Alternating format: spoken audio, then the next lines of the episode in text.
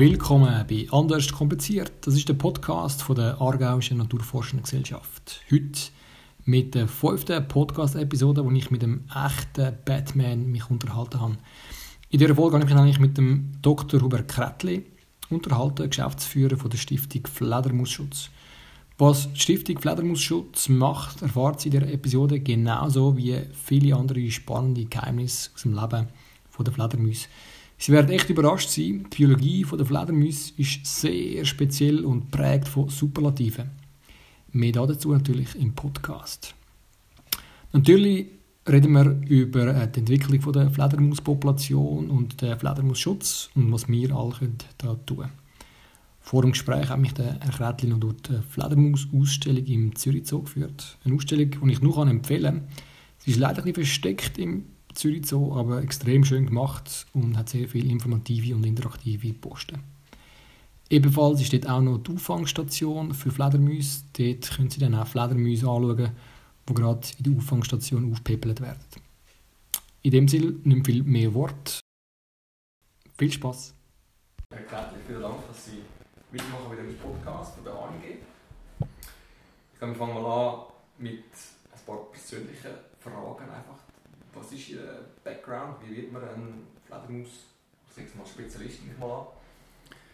Ja, also es ist natürlich einerseits viel Zufall dahinter, dass man Fledermaus-Spezialist wird und andererseits äh, haben mich natürlich Tier und Natur schon immer interessiert. Also bin auf dem Land aufgewachsen und äh, ja, habe dann später äh, an der Uni Zürich Biologie studiert und mich dabei mit, zuerst mit Kleinsäugern beschäftigt, zuerst mit Siebenschläfern und dann nachher mit Mäusen und Ratten und bin dann nachher mehr per Zufall im 2002 zu den Fledermäusen gekommen und habe auch angefangen bei der Stiftung Fledermausschutz. Darf ich fragen, Uni Zürich, ist das beim Uli Reier? Gewesen, Nein, das war beim Vinzenz Zieswiller. Also er war damals Leiter im Zoologischen Museum. Ja. Das war damals, ein, damals noch ein, eigene, ein eigenes Institut. Gewesen, oder? Das hat man dann später, also gerade nach mir, hat man das alles zusammengelegt. Mhm. Und äh, eben gibt es in dem Fall nicht mehr jetzt heutzutage ja. als Zoologisches Institut. Ja, das Zoologische Institut gibt es auch nicht mehr. Ja, ja eben, das ist auch das ist jetzt ein ja. Institut für Molecular Life Sciences. Ja. Ja. Das hat sich alles ja, ja, genau. Ja. Und dann sind Sie per Zufall auf Fledermäuse gekommen, aus, also aus, aus, aus Forschungsinteresse? Ja, also eher Forschungsinteresse vielleicht der falsche Ausdruck. Also ich habe dann auch dies gemacht, also Doktorarbeit. Und äh, es hat mich einfach interessiert, noch etwas Konkretes zu machen, auch für, also etwas Schützerisch zu machen, also für Tiere zu machen. Mhm. Und habe dann wirklich einfach einen, einen äh, Job gesucht oder in der Richtung und mhm. äh, bin dann per Zufall bei den Fledermäusen gelandet und weil da hat es einen Job gehabt, oder wir haben uns äh, mit dem damaligen Geschäftsführer wir haben uns sehr gut verstanden miteinander mhm. und ja, da bin ich da gewesen. Ja. Sie sind beim Fledermausschutz ähm, tätig in dem Fall. Und heute sind Sie äh, der Geschäftsführer vom Fledermausschutz? Genau, ja. ja. Mhm. Mhm. Dann mal kurz zurück bei der, bei der Design haben Sie über Mäuse Jawohl. geschafft? Ja. ja. Mal Verhalten, Verhaltensbio? Eigentlich nicht einmal. Also ich komme, bin ursprünglich komme ich aus der Anatomie und Histologie, okay. aus dem Bereich raus. Und was mich interessiert hat, das sind Hautdrüsen, also von einheimischen Mäuse und Ratten. Mhm. Und da habe ich einfach vergleichen, wie sind die Strukturen an den Füßen unten dran und kann man das korrelieren mit Verhalten. Mhm. Also ganz konkret weiß man, dass viele Mäuse und Ratten, die sind gute Kletterer. Mhm. Einerseits besser, die anderen sind weniger. Und kann man das korrelieren äh, mit Strukturen unter einerseits mit Integmentstrukturen. Also wir zum Beispiel, wir haben da so Listenhaut auf den Fingern. Mhm. Das haben die effektiv auch die Tiere. Mhm wie fein ist die, wie ausprägt ist die Tier. Dann haben die Drüsen zwischen diesen äh, Listen drin, also wie wir das auch haben.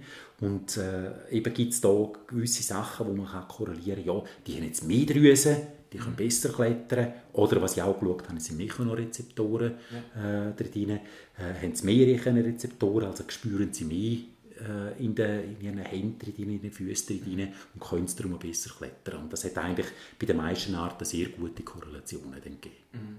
Okay, also die Anatomie hat sich äh, korreliert mit dem Verhalten. Ja, genau, ja. ja. Mhm. Spannend. Jetzt muss ich zwar nachfragen, obwohl ich Biolog bin, Lichterhut heisst es einfach, dass man...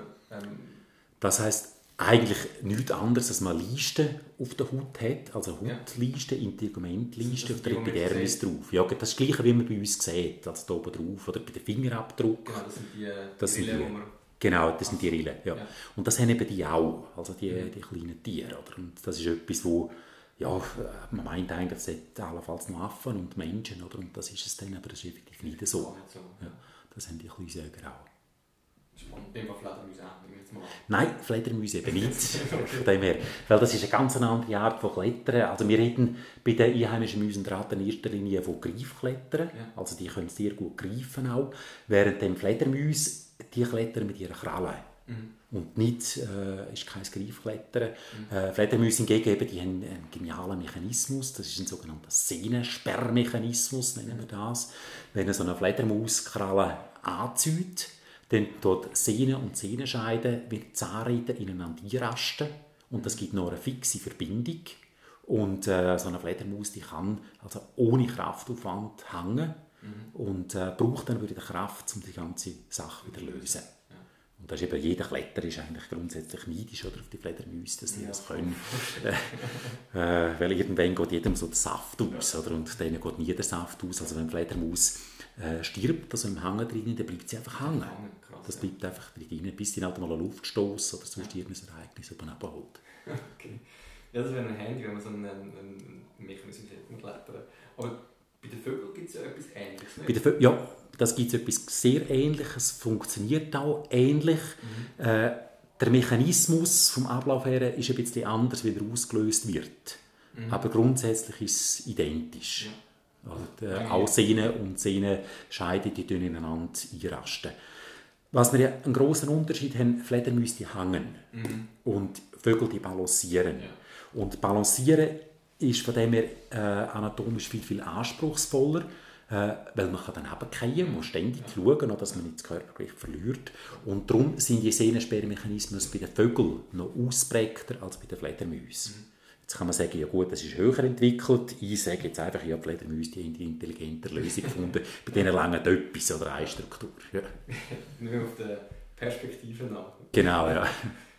Und jetzt der Fledermausschutz, also Stiftung Fledermausschutz, sind Ihre Aufgaben, äh, ich im Büro, also ein Feld, habe ich gesagt, gelernt.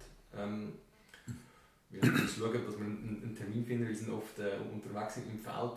Ja. Wie kann man sich das, das, vorstellen? Ja, also, äh, es ist natürlich so, als Geschäftsführer bin ich leider nur noch wenig im Feld unterwegs, sondern äh, sitze halt sehr häufig halt auch vor einem Computer oder äh, an Sitzungen, Planungssitzungen. Vielleicht zur Funktionsweise von der Stiftung Fledermausschutz ja, oder was machen wir? Es gibt vermutlich keine andere Wildtiergruppe, die so eng äh, mit den Menschen zusammenlebt wie Fledermäuse. Also die, die Fledermäuse die haben Tagesschlafversteck, einen Fassadenspalt auf unseren Häusern. Gewisse Arten nutzen auch Dachstücke. Mhm. Und darum werden immer wieder auch Fledermäuse gefunden von der Bevölkerung. Und äh, da fragt man sich, ja, was soll ich jetzt machen mit dieser Fledermaus? Äh, eine andere Problematik in Anführungszeichen ist, dass man manchmal Kotkegel findet. Mhm. Wenn sich denken, so ein Fassadenspalt, Storrat, äh, Kasten, da lässt das Fledermaus ab und so etwas fallen. Oder? Das sieht man natürlich auf dem Fensterbrett oder noch schlimmer auf dem Balkontisch, auf dem Weissen. Mhm. Und da sind natürlich Praxislösungen gefragt. Oder? Was mhm. soll man jetzt machen? Mhm. Äh, da dabei, oder das Fledermausquartier das wird renoviert, das Gebäude wird renoviert, was Fledermäuse drin hat. Und Fledermäuse sind geschützt. Und wie kann man jetzt die Renovation machen und gleichzeitig am Fledermaus Schutzrechnung tragen? Und da kann man die Renovationen begleiten. Und das sind immerhin etwa 300 Renovationen, die der Fledermausschutz begleitet, schweizweit. 300? Also ja. Okay, Menge, ja. Also ja, es ist von dem her eine rechte Zahl. Oder? Und, und ja. Problemfälle, eben das mit den Kegeln, äh, da geht es mir bereits im Bereich 1000 rein. Mhm. Und eben mit diesen Hilferufen, wir haben also, wir treiben ein, ein Fledermausschutz-Nottelefon schweizweit, das ist ein 24-Stunden-Telefon und da haben wir pro Jahr ungefähr 1800 Anrufe und das ist halt sehr, sehr klumpt. Also gibt es zwei Hotspots. Der eine das ist im Juni Grössenordnung und der mhm. andere ist im Winter. Äh, Im Juni sind es vor allem Jungtiere, die frisch pflücken sind, aber noch nicht, das, noch nicht ganz parat oder, zum Fliegen. Und Sie müssen sich vorstellen, oder, wenn so eine junge Fledermaus im Fassadenspalt rausfliegt, dann breitet sie die Flügel aus und die landet dann irgendwo oder? und wird dann gefunden mhm. von den Leuten. und man weiß nicht, woher das die kommt. Und diesen Leuten muss man natürlich helfen. Mhm. Und das ist so, darum gibt es das, also darum machen wir das Ganze. Ein wichtiger Aspekt ist natürlich auch, äh, dass Fledermäuse zum Teil, das, oder ich muss anders formulieren, dass wir Fledermäuse ein sehr zwiespältiges Verhältnis haben. Also einerseits äh, sind wir sehr Fan davon, mit Batman zum Beispiel. Äh, wo ja, unzählige Leute begeistert, aber andererseits aber auch Teufelssymbol. Mhm. Fledermäuse die sind unheimlich, wir äh, verstehen nicht, oder? wie können die hier in stockdunkler Nacht sich orientieren, wie können die da Weg, es ist so das Flattern, ihre Lebensweise ist sehr, sehr schnell im Vergleich zu unserer Lebensweise, das können wir nicht fassen. Und was wir nicht fassen haben, da tendieren wir immer dazu, Angst davor zu haben.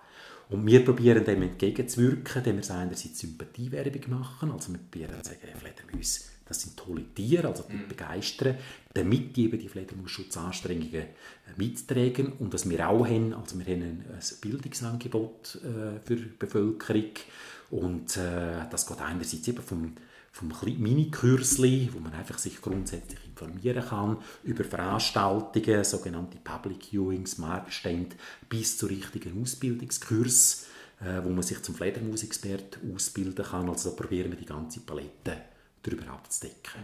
Und natürlich auch mit Feldblättern, äh, Skripts, Merkblätter, äh, da probieren wir die Bevölkerung zu bedienen. Ja, also einige, einige Aktivitäten. Dann zurückkommen zu dem, zu dem Code ähm, auf, dem, auf dem Feisten sind. Ist denn das Problem dort, dass die Leute sich mal stören daran, dass... Ja. ja, also stört grundsätzlich, oder man hat den Dreck mhm. drauf, oder? Und man weiß nicht, was es ist. Mhm von dem her.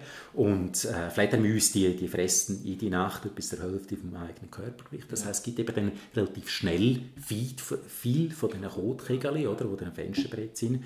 Und das gibt dann automatisch Fragen. Oder? Und in den meisten Fällen, oder, wenn die Leute anrufen und sagen, sie äh, sind das Fledermäuse, oder? und dann kann man das einfach testen, sagen, ja, nehmen sie ein trockenes Kotkegel mhm. und tun sie das zwischen den Fingern verreiben äh, und wenn es kein weißes Spitzchen hat auf der einen Ende, dann ist es eine Fledermaus. Wenn man es nicht verreiben kann, dann ist es eine Maus oder sonst irgendetwas. Wenn es ein weißes Spitzchen hat, dann ist es ein Vogel oder eine Eidechse. Ja. Und so kann man das sehr einfach identifizieren. Und jetzt ist die Frage, ja, was macht man? Oder wenn man, wenn man den Leuten erklärt, ja, hören Sie, sind Fledermäuse, die sind vielleicht jetzt bei Ihnen zwei Monate da, nachher sind sie wieder weg. Und die meisten Leute haben ein Verständnis dafür. Und sagen, ja, ist kein Problem, oder dann putze ich das nachher einfach dann weg. Mhm. Und wenn es äh, zum Beispiel im Dachunterzug ist, also es ist so dort, äh, wo das Dach an die Hauswand grenzt, oder, dann können halt die Kotkegel dann runterfallen auf den Vorplatz oder auf den mhm. Tisch. Mhm. Und dann kann man dort zum Beispiel einfach so ein Kotbrettchen ein Stückchen unterhalb von dem Ort, wo sie rausgehen, äh, montieren und dann fallen die Kotkegel dort drauf und so kann man das Problem auch recht gut lösen. Mhm. Einfach wichtig ist immer für die Leute, ah, das ist jetzt zwei Monate und dann ist es vorbei und dann ist es meistens wieder gut. Okay, das ist dann, wenn es im Juni, Juli jetzt Ja, also es ist so, dass die, die Fledermäuse die bilden äh, im Anfang Mai oder so in Grössenordnung Mai bis ungefähr in Juli hinein bilden es Kolonien. Mhm. Und die Kolonien äh, die bestehen in erster Linie aus Weibli. Mhm. Und in diesen Kolonien, äh, also da kommen mehrere Tiere zusammen, das können einerseits von einem Dutzend Tiere sein, es können aber auch ein paar hundert Tiere sein, die da zusammen können. Und äh, in diesen Kolonien drin, dort äh, findet einerseits die ganze Trächtigkeit statt, es findet die Geburt statt von den Jungtieren, es ist in der Regel nur ein Jungtier pro Jahr, mhm. wo die Fledermäuse der Welt bringt, bringen und äh, auch die Jungenaufzucht die findet dort drin statt und das ganze Ablauf, der ganze Ablauf der geht nur ungefähr zwei bis drei Monate. Mhm. Also all das, was ich jetzt hier erzählt habe. Ja. Aber es geht sehr, sehr schnell bei den Fledermäusen. Nur sind die Jungtiere Flücke, mhm. die fliegen aus, die sind dann weg und dann gibt es keinen Grund mehr, so eine Kolonie sich zusammenzufinden. Das heißt, die Kolonie löst sich dann vollständig aus.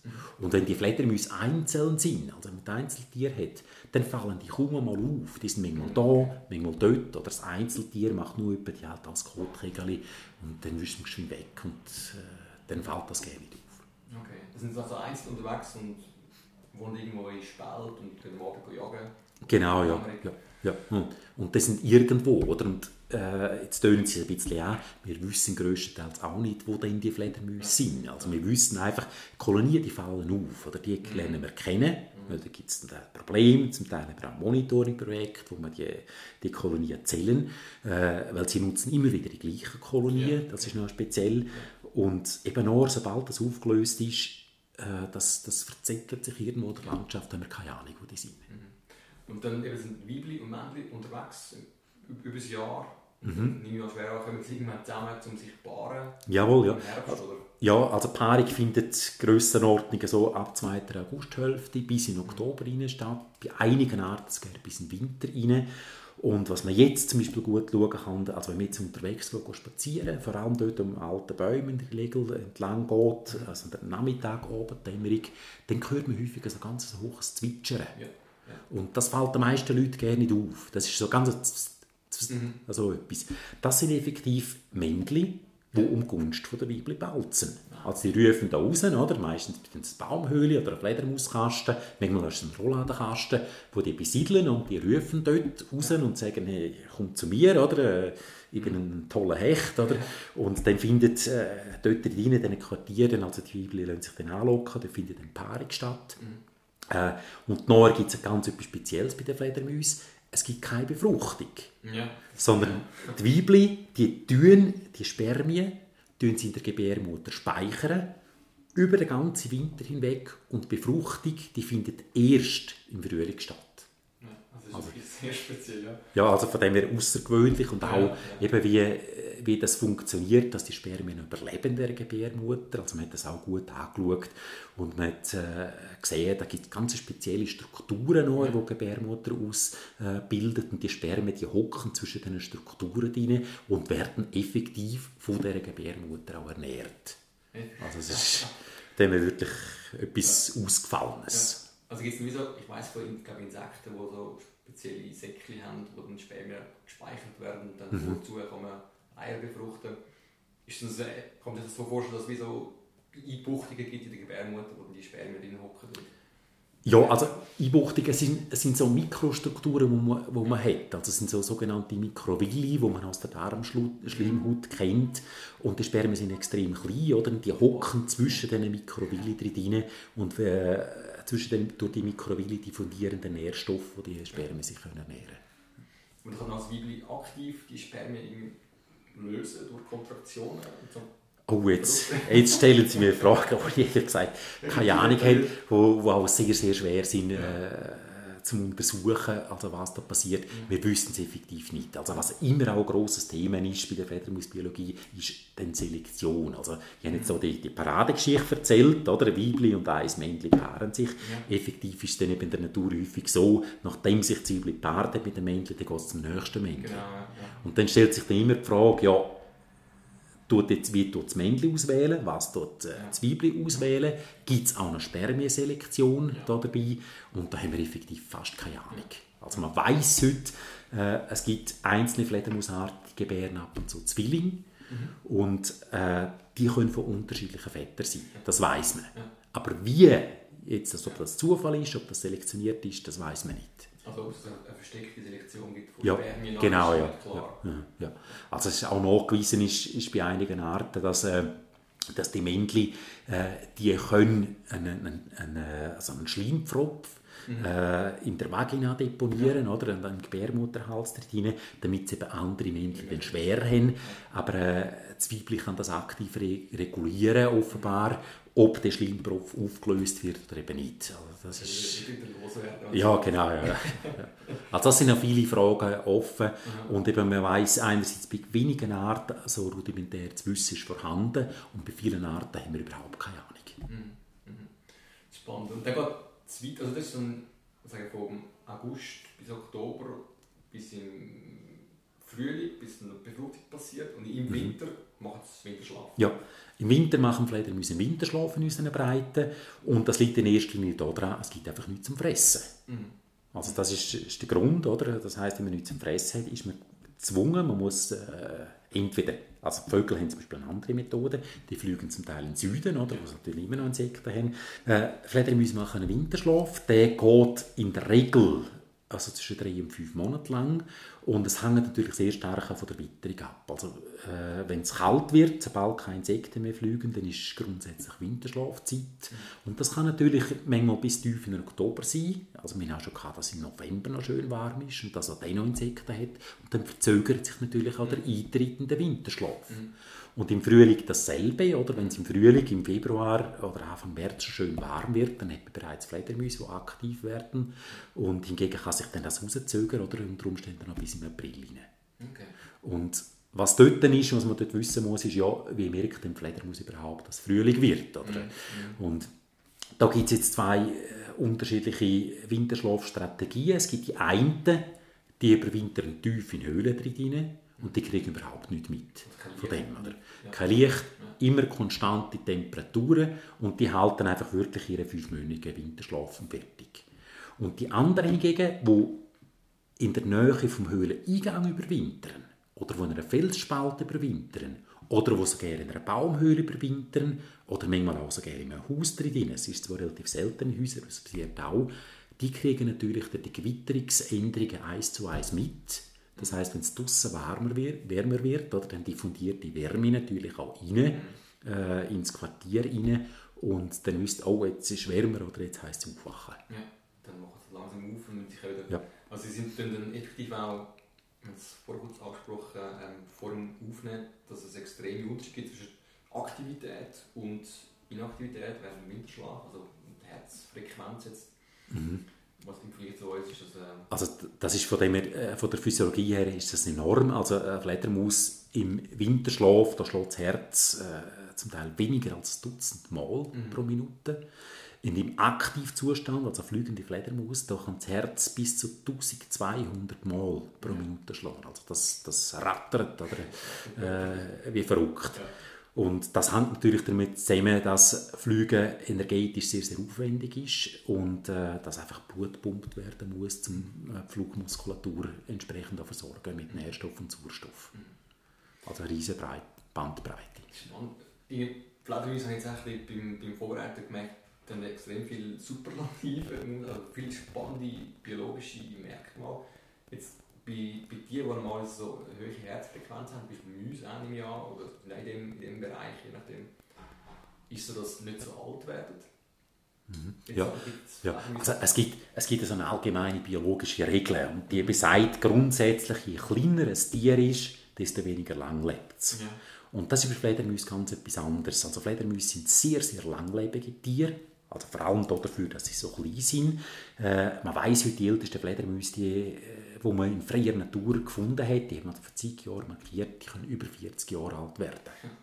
Also das ist ein riesen Alter für so ein kleines Tier. Äh, das heißt, sie haben eine sehr, sehr hohe Lebenserwartung und sie haben aber im Gegensatz dazu haben sie eine sehr langsame Fortpflanzungsrate. Also ein Fledermausweibli bringt in der Regel nur ein Jungtier pro Jahr zur Welt. Manchmal können es ein Zwilling sein, also ganz ähnlich wie bei uns auch. Und ganz ähnlich wie wir Menschen noch nicht jedes Jahr ein Jungtier, äh, das ist jetzt ein bisschen, ein Jungs oder ein Kind produzieren wollen. das müssen wir dann rausschneiden. ja. äh, ist bei den Fledermäusen so, dass die auch allbot wieder aussitzen. Also man schätzt, dass ungefähr nur 50 bis 70 Prozent der Weibchen haben ein Jungtier in so einer Kolonie drin. Und die anderen haben keins. Mhm. Das heißt, entsprechend auch, kann man vorstellen, für den Fledermausschutz wird es schwieriger, Fledermaus ja. zu schützen, weil es einfach ja, also wir haben eine grundsätzliche Problematik, dass in der zweiten Hälfte im letzten Jahrhundert das im Fledermausbestand zusammengebrochen. Also man, es ist historisch beleidigt bei gewissen Arten sehr, sehr gut, oder, was man alles hat. Und der Fledermausschutz hat das zum Teil noch beobachten also die, die Bestände einfach verschwunden sind, langsam erodiert sind, langsam weg sind. Äh, und wenn halt einmal so eine Population im Keller ist, ja. dann geht es entsprechend wahnsinnig lang bis die wirklich halt wieder oben ist, bis die wieder da ist. Und das führt dazu natürlich, dass Fledermausschutz, das ist wirklich etwas Langfristiges, ein langfristiges Engagement. Das ist nicht einfach, kann das nicht ein paar Jahre machen und dann ist alles wieder gut, sondern es geht Jahrzehnte, bis wir wieder Bestände da haben. Ja. Das ist der riesen Unterschied zwischen den Mäusen. Es gibt ja so eine schöne Ausstellung von der Fledermäuse, wo man sieht, wie sich eine Mauspopulation kann entwickeln kann im Vergleich zu einer Fledermauspopulation, wo man 100'000 Mäuse hat nach, weiß nicht, wie viel, wie viele Jahren. Ja, also wenn man jetzt, wenn man jetzt annimmt, also wenn man jetzt eine Feldmaus nimmt, oder zwei Feldmäuse, ein Männchen und ein Weibli, und man nimmt zwei Fledermäuse, ein Männchen und ein Weibli, äh, dann hat man nach einem Jahr hat man drei Fledermäuse, also ein Jungtier pro Jahr. Oder?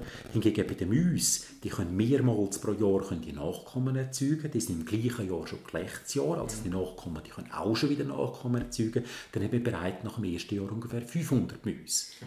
Und dann ist schon mal nach einem Jahr ist die Ausgabe geschlagen, oder? Zwischen drei und 500. Und im zweiten Jahr, wenn das weiterzieht, dann hat man bei den Fledermäusen maximal fünf Fledermäuse, also inklusive Nachkommen. Bei den Feldmäusen, da sind es bereits über 100'000. Mhm. Und was man jetzt, das ist natürlich eine hypothetische Hochrechnung ein bisschen. Ja. Äh, man rechnet jetzt einfach so, dass die Mortalitätsrate, also die Todesrate, die ist gleich null, also keins von diesen Tieren mhm. stirbt. Und äh, von dem dürfen wir es natürlich noch ein bisschen relativ vergleichen. Von den Mäusen werden sehr viel mehr sterben, mhm. auch über den Winter weg als bei den Fledermäusen. Und trotzdem zeigt es natürlich auch, wie schnell dass so Kleinsäuger also bei den Feldmäusen reagieren können oder Veränderung der Umwelt. Ich gebe bei den Fledermäusen alles sehr, sehr langsam, sehr behäbig. Und jetzt weiß man, wieso dass die Population sich so im Keller entwickelt hat? Äh, die Ursachen sind sehr, sehr vielfältig mhm. von dem her. Also Fledermäuse die haben eine sehr komplexe Lebensweise. Sie müssen sich vorstellen, wir haben jetzt vorhin von diesen Kolonien geredet. Mhm. Das sind in der Regel warme Verstecke, die Kolonie bilden. Das ist aber nicht alles. Oder dann gibt es Balzquartier von den Männchen, es gibt Winterschlafquartier. Mhm. Äh, und das heisst schon mal, nur schon von den Verstecken, also von den Tagesschlafverstecken oder Winterschlafverstecken, haben Fledermäuse ganz unterschiedliche Ansprüche und äh, die muss die Umwelt alle abdecken können. Mhm. Das ist mal der erste Aspekt. Oder? Und wenn äh, es gibt Fledermäuse, die brauchen ein Dachstück. Die brauchen offene Dachstücke, gut isoliert, die warm mhm. sind. Und wir Menschen haben irgendwann entdeckt, auch die Dachstücke die kann man super ausbauen. Und man kann die auch nutzen oder, für uns. Und das ist natürlich unter Umständen zu Lasten von diesen Fledermäusen. Oder die, denen nimmt man gewissermaßen die Wohnung weg, in Anführungszeichen. Und das kann gerade bei diesen Dachstückbewohnern ein Problem sein. Denn ein äh, grosses Problem sind auch Pestizide, die wir haben in unserer Umwelt. Also man weiß, dass äh, bei gewissen Arten ist das DDT maßgebend, äh, maßgeblich beteiligt war, dass die Bestände massiv zurückgegangen sind. Und zwar einerseits hat man einfach die Nahrung vergiftet von den Fledermäusen und andererseits hat man auch mit DDT Dachstücke imprägniert als Insektenschutz. Oder? Und die Fledermäuse dort drin, also wie man in Dachstock oder Schwalbenbewohner, die dort Kontakt hatten, mhm. die sind einfach an DDT zugrunde gegangen. Also sind wirklich effektiv an dem gestorben. Ja, und weitere Probleme, äh, man hat die ganze in zweiter Alternative grosse Meliorationen gegeben. Also Melioration ist eigentlich Verbesserung. Für die Fledermäuse war es eine Verschlechterung, gewesen, weil im Zug von diesen Meliorationen hat man die Landschaft einfach ausgeräumt. Man hat Strukturen alle weggeräumt. Mhm. Äh, die fehlen, also viele Hecken, auch heute noch ist das so. Äh, man hat auch grosse Entwässerungsaktionen gemacht, also das Land urbar machen. Äh, das sind so Sachen, oder, wo, wo Fledermausbestände, äh, wo bewirkt, dass Fledermausbestände massiv abgenommen haben. Ja, und in neuerer Zeit ist es vor allem die Siedlungsentwicklung, die zunimmt. Damit auch Bau von Strassen. Äh, etwas, was wir nicht so kennen ist, also wenn wir Fledermäuse sehen, dann sehen wir meistens da oben dran. Aber effektiv gibt es viele Arten, die bewegen sich bei uns auf Körperhöhe. Und da kann zum Beispiel plötzlich der Straßenverkehr kann ein Problem sein. Also Fledermäuse können überfahren werden. Okay. Das, das äh, ist vollkommen außergewöhnlich. Das können wir uns fast nicht vorstellen. Aber die fliegen wirklich auf Körperhöhe oder so gerne dicht über dem Untergrund. Und das kann ein Problem sein für gewisse Arten. Und was, auch, was man auch weiß, ist Lichtverschmutzung. Also für die Hälfte unserer einheimischen Arten äh, ist Lichtverschmutzung ein grosses Problem, die zunehmend. Die meiden einfach das Licht. Und wo es Licht hat, dort kommen einfach die Fledermausarten nicht vor. Das schließt sich wie aus. Also sind definitiv sehr lichtempfindlich. Aber man würde denken, es sind nicht blind wie ein Maulwurf, sondern sie ja, sehen sehr ja, gut. Ja, das ist, eben, sie sehen eigentlich sehr gut. Also wie viele nachtaktive Tiere sehen es zwar nur schwarz-weiß, aber sie meiden das Licht. Das ist einerseits Feindvermeidung, ja. die man hat, weil im Licht drin wird man gesehen. Mhm. Man wird von Katzen gesehen, man wird auch von Beutegriefern, also Eulen gesehen und das probiert man dementsprechend zu meiden. Ja. Und was ich vorhin mit den Strukturen angesprochen habe, ist, äh, Fledermäuse die orientieren sich mit Ultraschall, das heißt, sie rufen, mhm. dann kommt das Echo zurück Und das gibt gewissermaßen ein Hörbild. Und jetzt müssen Sie wissen, dass das ganze Orientierungssystem, das ist ein Nachorientierungssystem bei den Fledermäusen. Die, die Ultraschallrufe, die kommen meist nicht weiter als 5 bis 20 Meter. Ja. Und jetzt müssen Sie sich vorstellen, oder Sie, hätten die, Sie würden nur ungefähr 20 Meter weit sehen. Und ringsherum ist es dunkel. Ja. Und dann gehen Sie nicht an einen Ort her, wo Sie nichts sehen. Mhm. Das heißt, wenn ich kein Hörbild kann erzeugen kann von meiner Umgebung, dann gehe ich schlichtweg nicht her. Als der Lebensraum den kann ich nicht nutzen. Mhm. Und, und eben was, was Quintessenz daraus ist, wir können, äh, also wir Menschen können mit dem, was wir an Strukturen schaffen in unserer Umwelt, können wir Präsenz oder eben die Absenz von Fledermäusen aktiv regulieren. Also wir können steuern, aha, wenn ich die und die Strukturen schaffe, dann schaffe ich Lebensraum für die und die Fledermausarten. Mhm. Und das ist schon noch etwas Spezielles. Oder? Äh, also rein durch die Strukturen kriegen wir das her. Ja. Und das ist, nicht mehr das ist auch eine wichtige Aufgabe vom, vom, von der Stiftung, um zu schauen, dass es so Strukturen gibt und die erhalten werden. Ja, also äh, es ist so, der, der operative Fledermausschutz, also Fledermäuse sind bundesrechtlich geschützt und der operative Fledermausschutz der wird durch Kantone vollzogen. Mhm. Und äh, Stiftung Fledermausschutz reagiert in diesem Bereich wie ein Dachverband. Das heißt, wir sind eher auf der konzeptionellen Ebene tätig.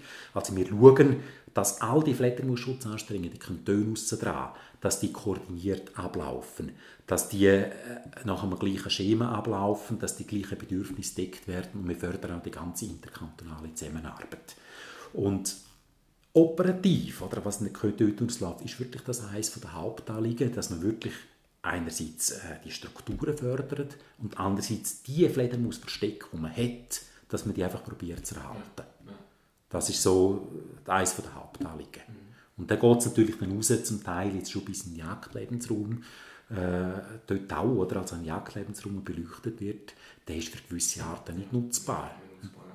Also wenn man, wenn man schaut, dass, wir haben so eine Art, das ist die Wasserfledermaus, oder? und, und äh, wir beleuchten Straßen, zum Teil auch Wasserflächen drauf, also bei Brücken, mhm. und da findet man keine ja. Wasserfledermäuse dort drunter. Tut man das Licht abschirmen, sodass die Wasseroberfläche dunkel ist, zack, sind die Fledermäuse da. Mhm. Und das sind so ganz einfache Massnahmen, äh, wie man über Fledermäuse im Jagdlebensraum fördern kann. Okay.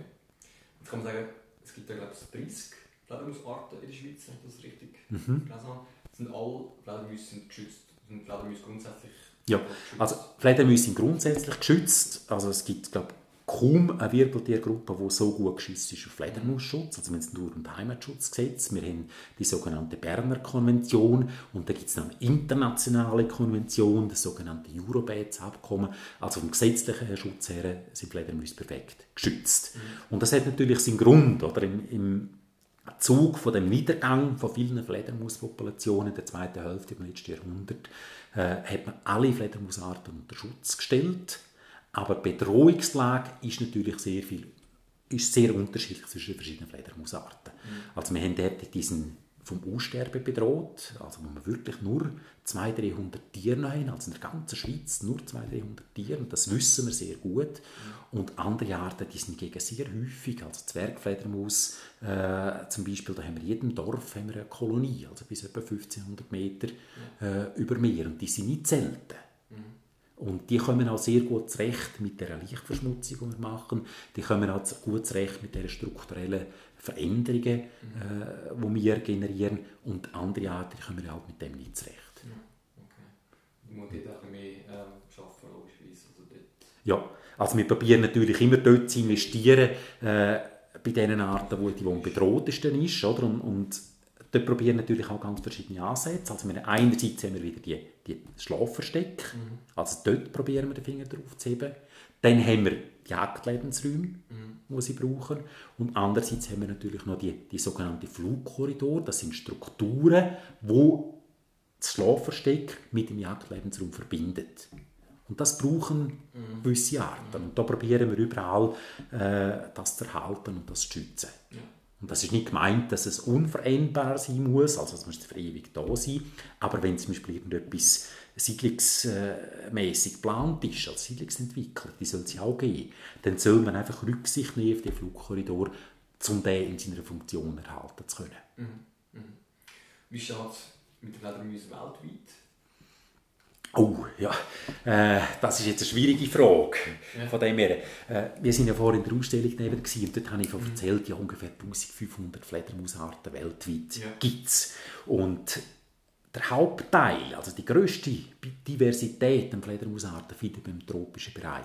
Ja. Und gerade im tropischen Bereich weiß man auch sehr wenig über die Bedrohungslage von denen. Weil das ist einfach, man kennt ja viele Arten noch nicht. Also jedes Jahr werden 10 bis 20 neue Fledermausarten entdeckt. Ah ja, nur beschrieben, oder? also immer noch. Und, und über Biologie wissen wir sozusagen nichts. Über die Arten. Das ist dort ein grosses Fragezeichen. Wenn wir jetzt in den nördlichen Bereich gehen, oder wenn wir jetzt Europa schauen, äh, im industrialisierten Europa oder auch im industrialisierten Amerika, dort sind Fledermäuse bedroht. Und das ist halt im Grundsatz so, dass man äh, in, in so landwirtschaftlichen, bäuerlichen Ländern, äh, wie zum Beispiel in Osteuropa, zum Teil auch noch Südeuropa, dort hat man viel mehr Fledermausarten, auch viel mehr Fledermäuse, also die Videozahlen sind viel höher. Und hingegen je äh, je fortschrittlicher, in Anführungszeichen, industrialisierter wir sind, desto mehr sind sie auch bedroht. Ja, ja. Also der Lebensraum nicht mehr da ist. Weil der Lebensraum nicht da ist. Ja, auch halt die, die, die Impacts, die wir haben mit diesen Pestiziden, oder? Ja. die sind einfach da. Äh, und die bringt man eben halt zum Teil auch nicht, nicht so einfach dann wieder weg. Also wenn man da ist, sind vielleicht auch die Diskussionen jetzt gehört, oder mit dem, mit dem Grundwasser, oder wo da gewissermaßen äh, versucht wird. Und wenn halt einmal wirklich etwas im Boden drin ist und nachhaltig die Insektenpopulationen drinnen behalten, mhm. Dann wird es halt schwierig. Oder? Dann äh, braucht es halt auch demzufolge auch ein langfristiges Engagement, um das auch wieder herzukriegen. Ja, ja. Kann man als, als Person konkret etwas machen, um Fledermäuse zu schützen? Nebst dem jetzt mal anspenden, ähm, etwas machen? Äh, ja, also ganz grundsätzlich, wenn Sie ein Fledermausversteck kennen, ja. ist einfach für uns die erste Prämisse, tun Sie einfach das Fledermausquartier erhalten, ja. ohne dass man etwas macht dazu. Die Fledermäuse die fühlen, sich, fühlen sich dort wohl und die können auch jedes Jahr wieder zurück. Also Fledermäuse die haften an Traditionen und das haben wir einen Grund, oder? Wenn ich da ein Gut habe in dem Fledermausversteck, warum soll ich mir ein anderes suchen? Also ich komme immer wieder zurück an den gleichen Ort. Und das ist eigentlich die oberste Prämisse.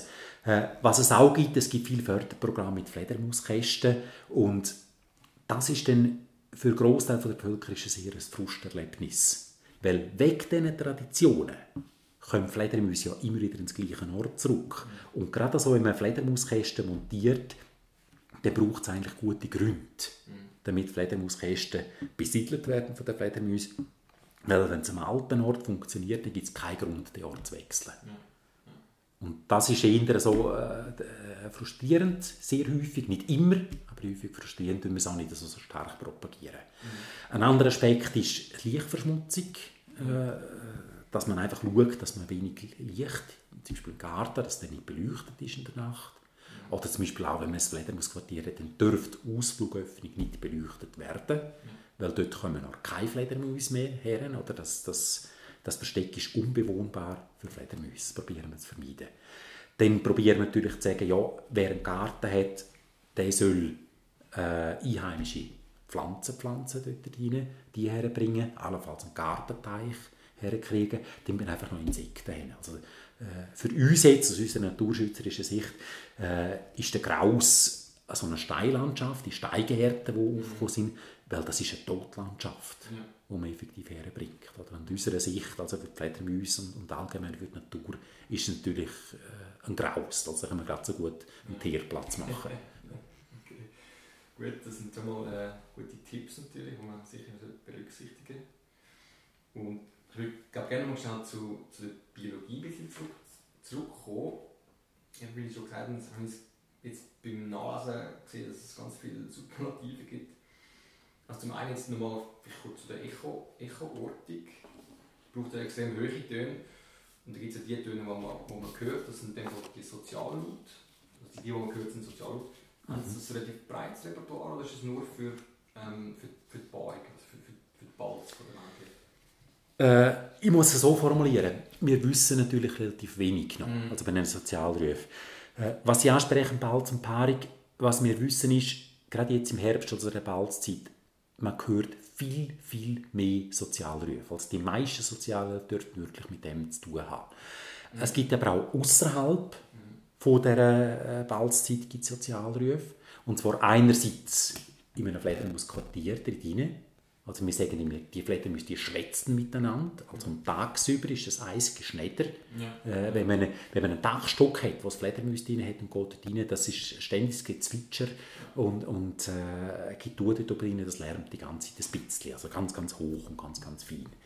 Und das ist der eine Aspekt. Und der zweite Aspekt ist, wenn zwei Fledermäuse draussen am gleichen Ort gleichzeitig jagen, dann hört man sie auch häufig schwätzen, in Anführungszeichen, untereinander. Das einfach zwischendrin machen so einen ganz kurzen, hohen äh, Triller drin ja. und da haben wir effektiv keine Ahnung, was es bedeutet. Also sie reden schneller miteinander oder sagen, hey, das ja. ist mein Platz, oder... Wir wissen es nicht. Genau. Wir wissen es effektiv nicht, ja. Spannend. Gibt es eine Komplexität, die man nicht genau... Ja, also es ist immer, also mit diesen Sozialhilfe, wir wissen heute, äh, dass gewisse Arten einen ganz artspezifischen Sozialruf ja. und die kommen wir immer wieder. Ja. Und aufgrund von diesen Sozialhilfe können wir sogar Arten bestimmen. Weil das machen immer nur die. Und dann gibt es aber, äh, das sind die, die wir häufig sind und die, die wir kennen. Und dann gibt es aber sehr viele Sozialrufe, wo man einfach noch äh, nicht weiß, was die bedeuten. Mhm. Und die werden nur sporadisch äh, ausgesendet. Und dort ist es dann einfach wirklich offen, da haben wir keine Ahnung noch. Mhm. Und da werden wir vermutlich noch lange dran haben, um herauszufinden können, ja, was soll jetzt das Ganze, was bedeutet das? Also müssen Sie sich vorstellen, oder, wenn in einem Dachstock drin, äh, da haben Sie 100 Fledermäuse, die hängen an der Decke, die Mütter die fliegen aus am Abend und die Jungtiere werden zurückgelassen. Also hängen dann 50, 60 Jungtiere dort oben an der Balken und dann kommt die Mutter zurück und muss ihr Jungtier wiederfinden. Und wir wissen heute, dass einerseits Gerüche eine grosse Rolle spielen und andererseits eben die Sozialrufe. Das heißt, es gibt dort individuelle Sozialrufe, äh, aber was die effektiv einander sagen dabei, das wissen wir nicht. Ja. Also noch viel. Da gibt es noch viel zu erforschen. ja. okay. Und mit der Echoortung ist es in Fall ein bisschen, ein bisschen höher, was die Frequenz anbelangt. Sind mhm. höher frequente Töne besser, um sich zu orientieren? Ja, ja das, ist, das ist jetzt ein ganz wichtiger äh, Aspekt, oder, was ich anspreche, ich vorher gesagt habe, das ganze Echo-Orientierungssystem, das ist ein Nachorientierungssystem. Weil je höher das sie rufen, desto weniger weit geht der Schall. Ja. Und jetzt würden wir sagen, ja, ist eigentlich blödsinnig, oder? dass die Fledermäuse im Ultraschallbereich, also Töne ausstoßen, Laut ausstoßen, wo wir gerne hören. Mhm. Und das hat jetzt einen Grund, oder Sie haben es schon angesprochen, und zwar geht es um die Wellenlänge äh, von einzelnen Tönen. Wenn Sie einen tiefen Ton haben, dann hat er eine, hohe, eine grosse Wellenlänge. Das heisst, oder, äh, ein Ton bewegt sich wellenförmig durch die Luft äh, durch und äh, wenn Sie jetzt eine Fledermausart tief rufen, dann hat er so eine Wellenlänge ungefähr 6 cm. Mhm. Das heisst, er macht eine so eine Welle drin. Und jetzt müssen Sie sich vorstellen, jetzt probieren Sie ein Insekt äh, also akustisch zu orten. Also mhm. Sie probieren das zu treffen mit einem Ton oder? und das Echo erzeugen. Wenn Sie jetzt eine Wellenlänge haben von 6 cm und das Insekt ist nur 1 cm groß, dann ist die Wahrscheinlichkeit, dass genau diese Welle mhm. das Insekt trifft, relativ klein. Ja. Mhm. Und die Lösung ist natürlich, dass man viel, viel höher ruft, weil je höher ruft, desto kleiner ist die Wellenlänge und desto, also desto enger sind die Wellen und desto größer ist die Wahrscheinlichkeit, dass das Insekt getroffen wird von der Wellenlänge und desto äh, größere Wahrscheinlichkeit, dass man effektiv auch als Echo erzeugt wird und dass das Fledermaus dann auch hört. Mhm. Also das ist effektiv der Grund, warum Fledermäuse im Ultraschallbereich rufen. Okay, also und jetzt habe ich einfach von, von Tönen geredet, oder? jetzt ist es ein bisschen äh, komplexer noch. Oder Fledermäuse, die meisten Arten, die senden nicht nur Töne aus, sondern es sind effektiv ganze Laute. Und äh, die Laute die fangen bei den meisten Fledermausarten sehr hoch an, also bis zu 100 kHz oben dran. Mhm. Und die gehen dann runter bis 30, 40, gewisse Arten auch bis nur 20 kHz unten dran. Und die decken damit ein riesiges Frequenzspektrum ab. Mhm. Und jetzt ist äh, der Trick da dabei hinter ist, mit den hohen Tönen, die können viel weniger weit, aber die gehen eine sehr, sehr grosse räumliche Auflösung. Ja. Also die Faunauflösung ist dort äh, maximal. Und mit derartigen Tönen, also mit so hohen Tönen, kann eine Fledermaus ein Haar erkennen. Also wird das, äh, das Echo auf dem Haar, wenn Sie sich vorstellen, ein, ein Haar, das noch rund ist. Also die meiste Echoergie wird in alle Richtungen äh, verstreut. Oder? Und nur gerade im Zentrum gibt es ein Echo und die Fledermaus kann das noch wahrnehmen. Mhm. Hingegen die tiefen Töne, die können weit, aber die räumliche Auflösung vom Echo die ist schlecht.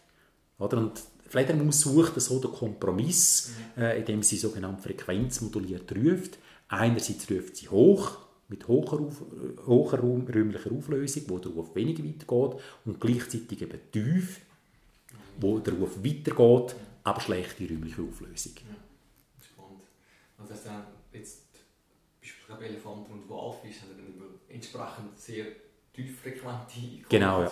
ja. extrem weit ja. Mhm. für ähm, sehr schlechte, sehr schlechte Auflösung. Ja, ja und, und eben gerade im Wasser ist es noch ein bisschen anders. Äh, weil einerseits äh, ist die Fortbewegung von Schal im Wasser ist sehr, sehr viel schneller, ja. als können Sie selber äh, testen, wenn Sie im Schwimmbad retten oder jemand redet äh, zu Ihnen. Sie können nicht unterscheiden, woher das kommt. Mhm. Ja. Weil da können wir nicht zwischen linkem und rechtem Ohr äh, unterscheiden oder woher der kommt denn das. In der Luft ist der Schal sehr, viel langsamer äh, und darum können wir das dort, also das funktioniert dort.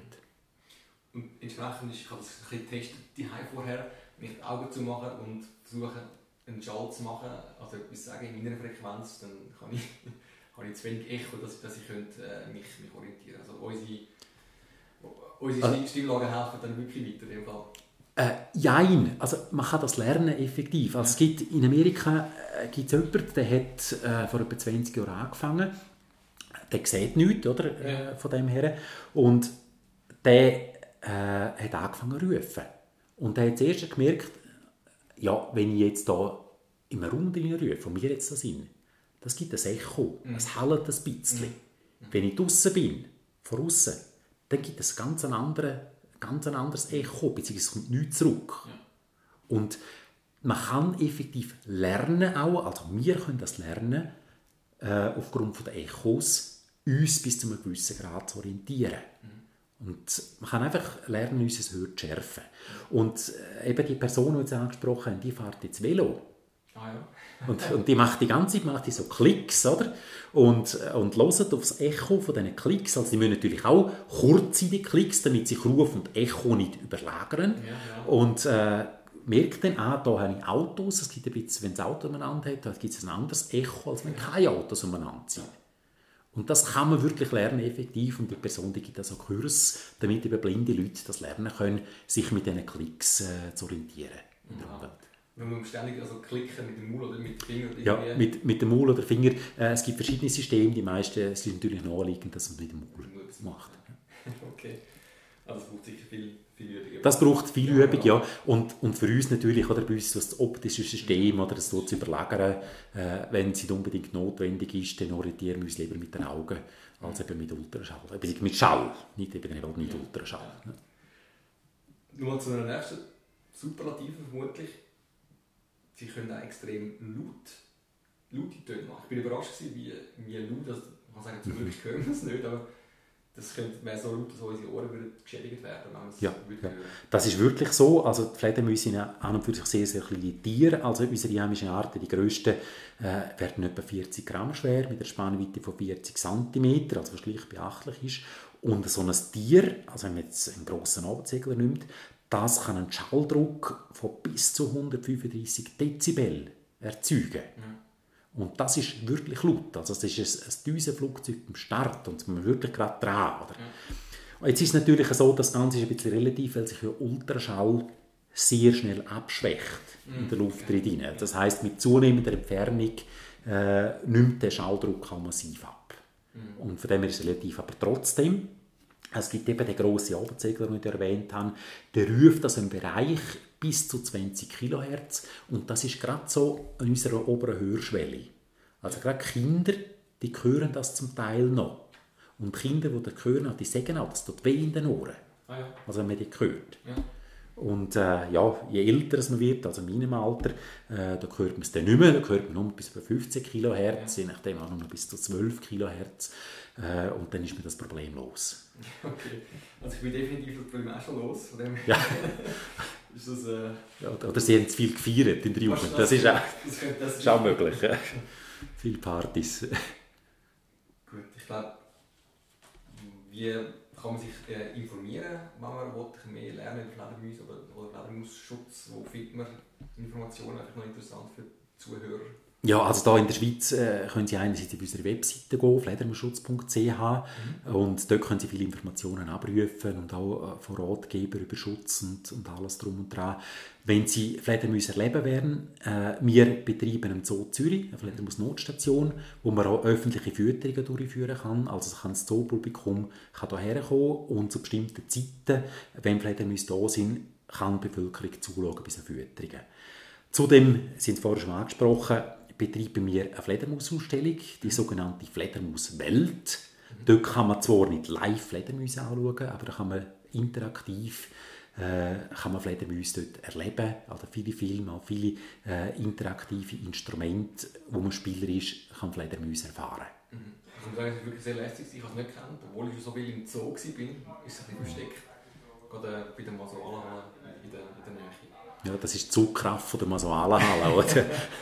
wir, wir haben bei der Zoo schon probiert zu überreden, oder? Den Weg unten dran zu sperren, damit alle da bei uns vorbei müssen. Noch geklappt. Ja. Es gibt auch eine App, die ich mir aber dann schon, was ich auch noch empfehlen kann, wo man kann all die Töne nachlesen und etwas über die Biologie lesen von den Fledermäusen was gäbe es sonst noch, wo man könnte... Also es gibt das, das Public Viewing, wir Ja, also das ist, das ist etwas, was wir regelmäßig machen, also gerade von grösseren Fledermauskolonien, mhm. von bedeutenden Kolonien, von diesen dachstockbewohnenden Arten. Da machen wir äh, jedes Jahr etwa so fünf bis sechs Public Viewings. Äh, das ist etwas, was Dorffestcharakter hat, also da tun wir auf Grossleinwand tun wir das Treiben im Dachstock der Fledermäuse sichtbar machen für die Bevölkerung und dann es auf Grossleinwand übertragen. Und das ist auch ein lässiges Event, wo man gemütlich zusammenkommen kann und eben äh, mit Servola oder äh, zum Teil einfach einen gemütlichen Abend kann verbringen kann. Und äh, man sieht dann gross Fledermäuse? Man sieht wirklich grosse Fledermäuse, es wird auch kommentiert. Mhm. Äh, also Leute kommentieren ganz konkret, was für eine Kolonie ist das, also wie geht es diesen Fledermäusen da, was machen die da und natürlich dann auch allgemeinere Sachen zu Fledermäusen und man kann auch Gelegenheiten nutzen, zum Fragen beantworten.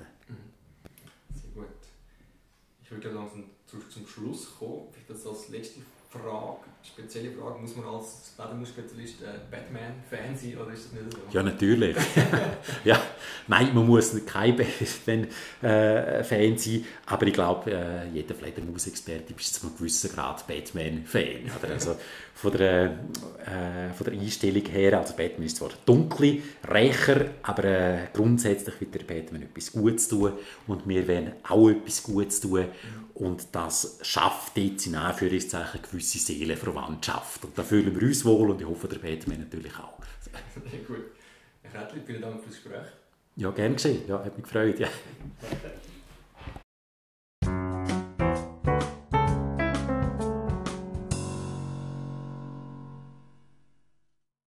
Noch ganz geschossen etwas in eigener Sache. Wenn dir unser Podcast gefällt, dann kannst du uns gerne unterstützen. Am besten geht das, indem du ANG Mitglied wirst. Eine Mitgliedschaft für ein Jahr ist 50 Franken, als Student oder Schüler sogar nur 20. Damit unterstützt du natürlich zum einen die freiwillige Arbeit von der ANG, kommst aber auch noch Folgendes dafür rüber. Ein Jahr gratis Eintritt ins Naturmuseum Naturama in Aarau. Zweimal jährlich gibt es das Fokus-Magazin, das ist das ANG Vereinsheft mit Beiträgen zum jeweiligen Fokusthema. Im Jahr 2019 war das Thema künstliche Intelligenz und das Thema Wetter. Gewesen. Es gibt Vergünstigungen für Exkursionen, die wir organisieren. Und eine Einladung zu einem Sommerfest inklusive Essen, Trinken, Vortrag und nicht zu unterschätzen, die Möglichkeit, mit vielen interessanten Leuten zu netzwerken. Mehr Info findest du auf unserer Homepage www.ang.ch. Dort einfach links unten auf Beitritt klicken und Formulargeschuss ausfüllen. Wir würden uns freuen. Auf jeden Fall schon mal danke fürs Zuhören. Thank you.